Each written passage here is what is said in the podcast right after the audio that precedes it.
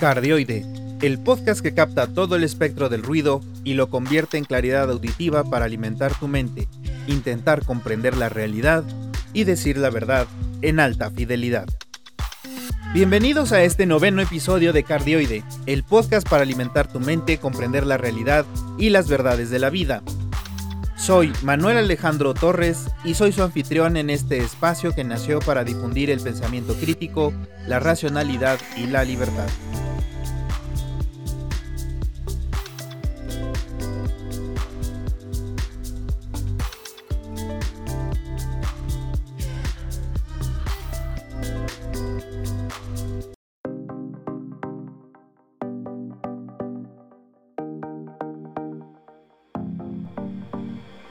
Empezamos con nuestra sección La Fake News. Hoy en esta sección estaremos hablando sobre la culpa de los medios, aunque sean chismes, sobre la gran promoción de estafadores.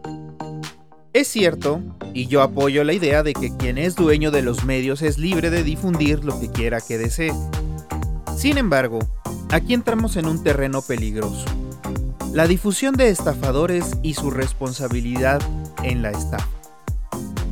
Es ya de por sí difícil comprobar la estafa, porque es uno mismo el que aporta su tiempo y sus recursos al estafador o estafadores a cambio de algo, sea esto tangible o intangible. Con lo primero no hay, digamos, tanto problema, porque existe evidencia de la calidad defectuosa o de la diferencia de lo prometido a lo entregado. Pero de lo segundo es complicadísimo demostrar el engaño, ya que siendo intangible es palabra contra palabra. Es así como muchas personas de pocos escrúpulos o incluso personas sumamente afectadas de la mente eligen una vida en la que venden mentiras que posiblemente ellos mismos crean, pero en su mayor parte no es así. En la mayor parte de los casos son simplemente personas que por su propio interés desproporcionado, aunado a una falta de empatía por sus pares y deseo de vivir de ellos, logran elaborar grandes mentiras que eventualmente terminan derrumbándose una tras otra hasta que se les descubre.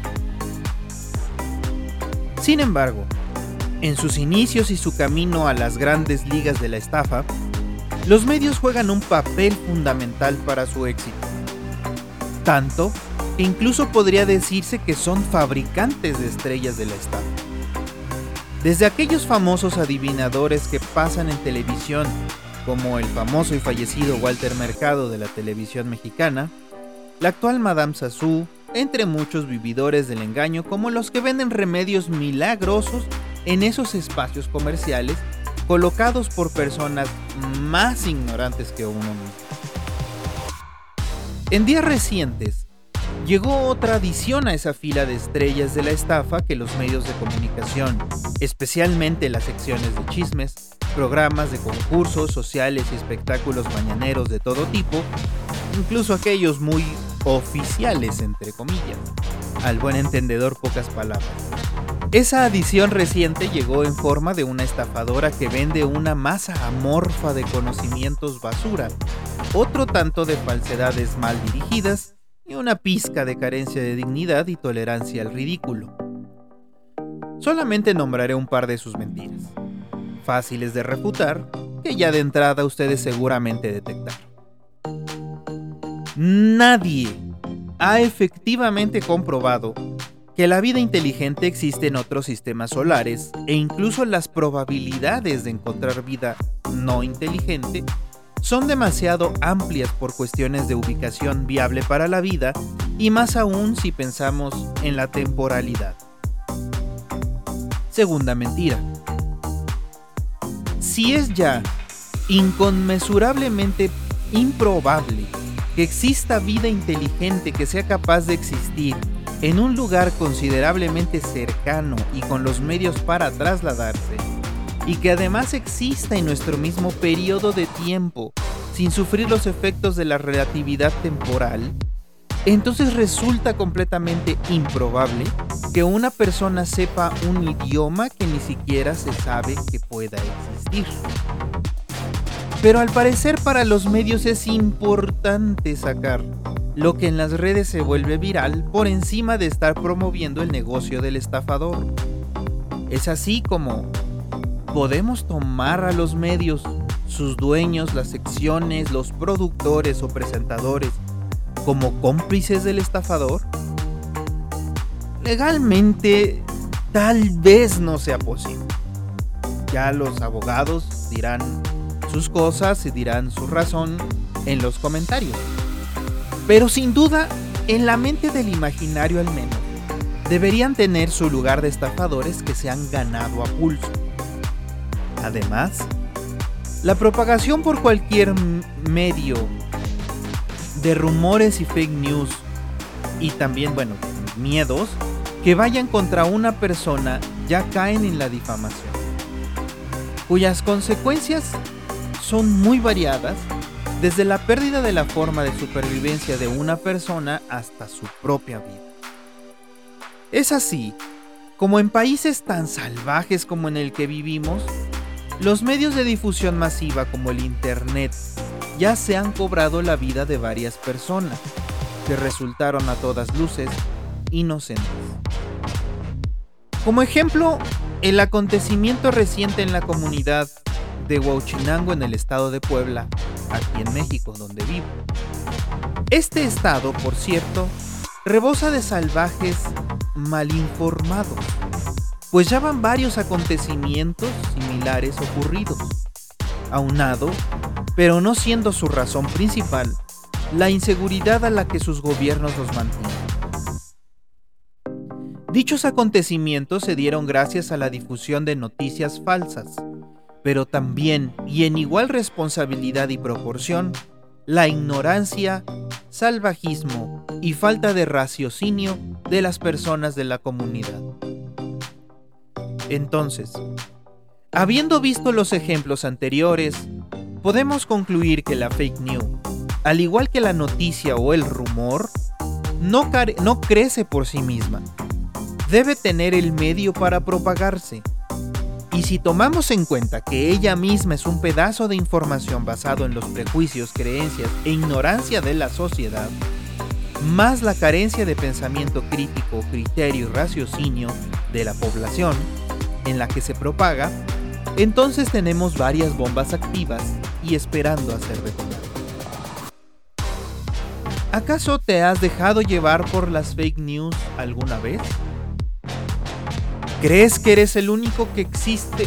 ¿Crees que eres el único o que existen miles en tu situación? ¿Sabes identificar las estafas, los rumores y las incongruencias en los medios? ¿Qué esperas para vacunarte contra las fake news, las estafas y las manipulaciones?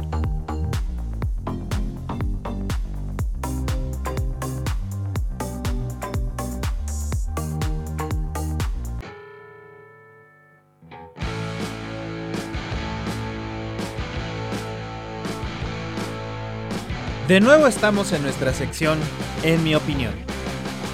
En esta ocasión estaremos hablando sobre un tema de suma importancia que, como resultado de haber delegado dicha tarea tan relevante a instancias externas, bueno, también porque los padres solamente tienen cierta cantidad de conocimientos, nos encontramos hoy en día con serios problemas en las sociedades del mundo, pero sobre todo las más atrasadas. Este tema es la educación, en todo aspecto.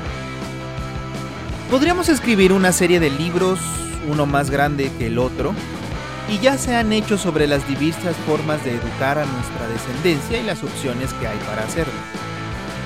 Sin embargo, la educación es una actividad continua y como tal no puede confinarse solamente a un rango de tiempo en nuestras vidas ni a un lugar en específico.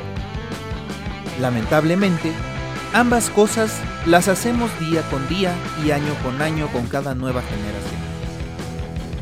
Debemos también reconocer la libertad y la facilidad que nos ofrecen las instituciones dedicadas a la tarea de educar a nuestros vástagos. Pero al mismo tiempo tomar conciencia de que existen, al menos para este fin de entender rápidamente las cosas, dos tipos distintos de educación.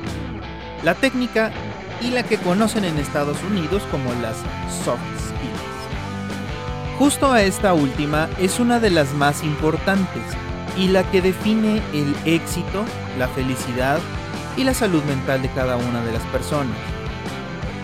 Dichas habilidades no son solamente para ser aceptadas en el ambiente laboral, sino para que podamos vivir plenamente como seres sociales que somos.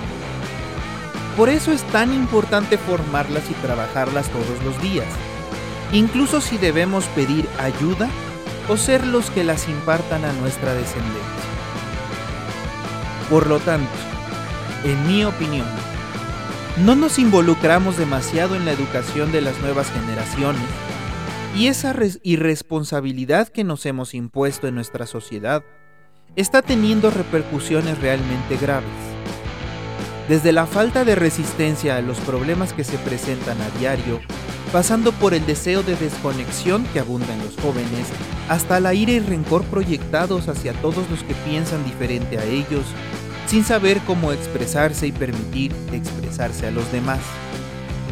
Es un hecho que estamos viviendo los resultados de nuestra falta de compromiso, responsabilidad hacia la libertad que hemos logrado y esto puede llevarnos a perderla por completo en algunas regiones. Si no logramos ocuparnos de la educación de las habilidades inter e intrapersonales que componen las soft skills, no podremos tener tiempos mejores que los que tenemos ahora. Es por ello que debemos difundir más el fomento del pensamiento crítico, el criterio, la racionalidad, el manejo de nuestras emociones, la ecuanimidad y la libertad. ¿Te comprometerás a hacerlo? ¿Deseas una mejor sociedad que las que estás viendo a tu alrededor en estos momentos? ¿Reconocen que son estas características y valores lo que nos ha traído a vivir mejor que nuestros abuelos y padres? ¿Estás listo para responsabilizarte del fomento del pensamiento crítico, el criterio, la racionalidad, el manejo de nuestras emociones, la ecuanimidad y la libertad?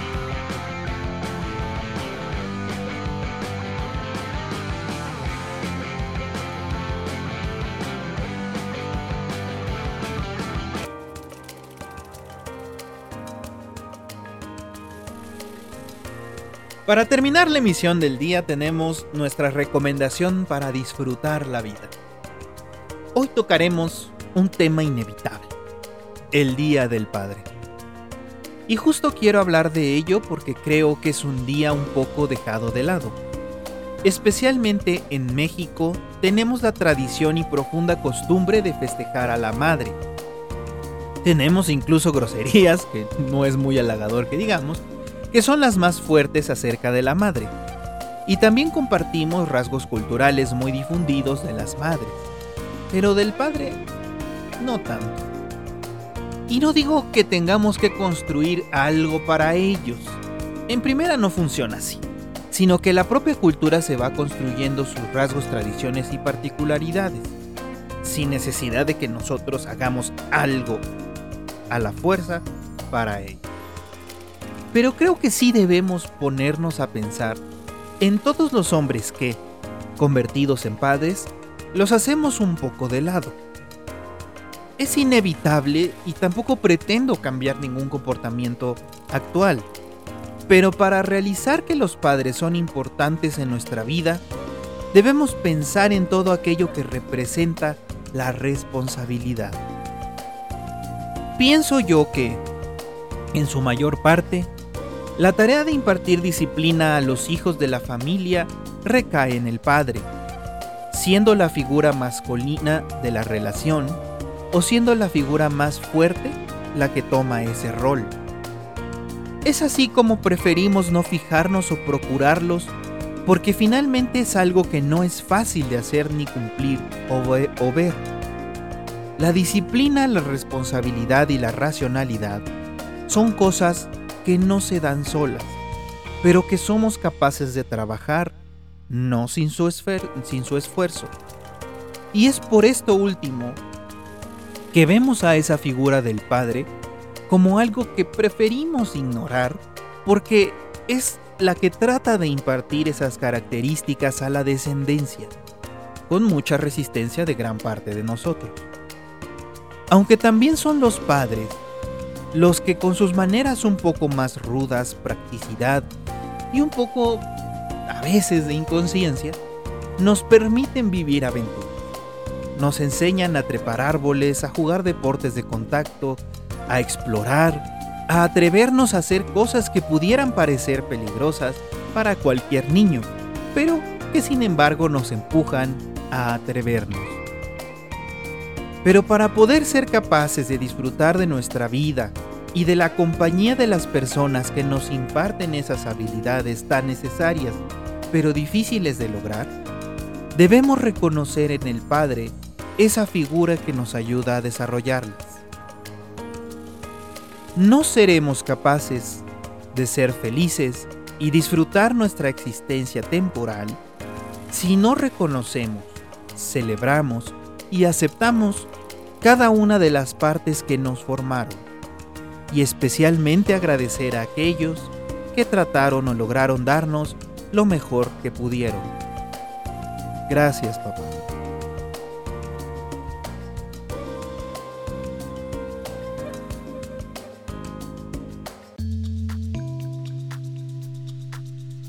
Espero que les hayan agradado los temas que tratamos hoy aquí.